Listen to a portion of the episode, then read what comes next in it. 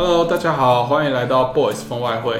那我是 Ian，我是 Rex。那为什么我会做这个节目呢？大家知道，就是继之前 TIF 的单元之后，那大家可能对外汇有一些多了一些了解。当然，最近也很多新闻在说什么啊，美金很便宜啊，趁现在多换一点啊。也就表示说，其实外汇在我们日常生活中，不管是你要出国，还是说你要去投资，其实都是会用到的嘛。对，没错。嗯，这个系列会比较偏重于说介绍一些基本的概念和知识给大家知道这样子，然后我们再一步一步的深入到投资的这个面向。那今天这个章节，我们先简单讲一下。现金汇率跟基金汇率的差别，还有相关的某些换汇的手续这样子。好的，那首先我们第一个来看是现金汇率的部分。其实现金汇率它的汇率通常都会比机器外汇差一点。刚刚这两个不是都是一样，都是汇率吗？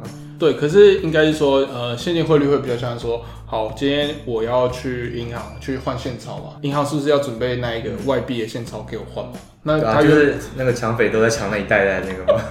对，哦，可是应该说银行原本有那一笔钱，那他原本可以拿来做投资啊，或者说放去定存啊，那他是会获得一些收益，虽然说可能不多啊，但也是钱嘛，对不对？可能一亿的零点一趴就很多了，对，一一亿的一趴就一百万了，对啊，真的是。现金汇率跟即期汇率的差别，其实就在于说，一个是实体的，一个是我们是电子化这样子。对，所以大家其实可以想说，现金汇率就是我拿现钞去换现钞回来，那因为银行要保管那些现钞，没办法。去做投资会有一些费用和成本，所以会比较汇率比较差。但是反过来，即期汇率就有点像是把账户上的数字去做改动。那它其实就只是账户上的数字改变了。比如说现在是美金对台币是三十三十比一嘛，假设啊，我说假设，现在当然是比较好一点，就有点像说，假设我有三十块的台币在我的的户头里面，那我就直接把那个三十直接改成一。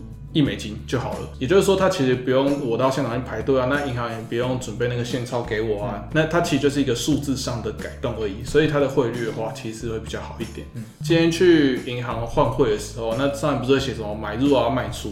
哎、欸，一页你这样子要怎么看？一个一个一个汇率而已，怎么会买入跟卖卖出价？可是因为比如说你想一下，哎、欸，今天我把银行开这里，然后我提供地方让你来换钱啊，或者说来来看漂亮柜员，或者是很帅的。柜员啊，对不对？这也是要钱嘛，要要成本嘛，对不对？然后我开一个这样的地方，那你分我一点点手续费，应该不过分吧，对不对？但这个他们好像可能就不是叫手续费，他们就是一些收取这种点差，就其实他们都不会把这个成交我的手续费。嗯，哦，学到了。以前你要解释一下点差，一点是多少啊？呃，基本上我们讲一点就是万分之一，就是可能呃台币对美金的一点就是零点。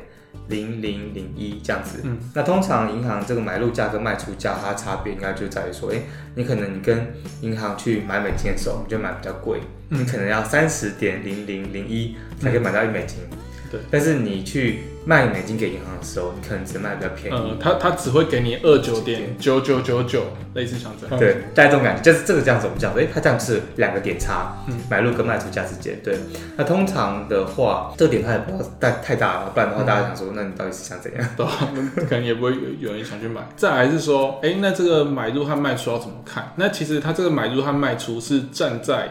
银行的角度去看这件事情的，嗯、对，也就是说，我今天要去跟银行，假如说买美金好了，那相当于是银行卖出美金嘛，对，所以我是要看即期汇率或者说现金汇率的卖出。哦，那牌照上的卖出价嘛，对不对？对对对对。好，那这个其实也都非常实用了，因为大家出国之后也都会用到。那我们今天介绍完这两个汇率的差别之后，大家应该就知道要怎么去看这个事情。下一集我们会介绍说哪些换汇方式它其实是更便宜、更方便，或者说最节省手续费的，或者是最最没有点差的，那类似像这样，嗯、那我们就下一期见，拜拜，拜拜。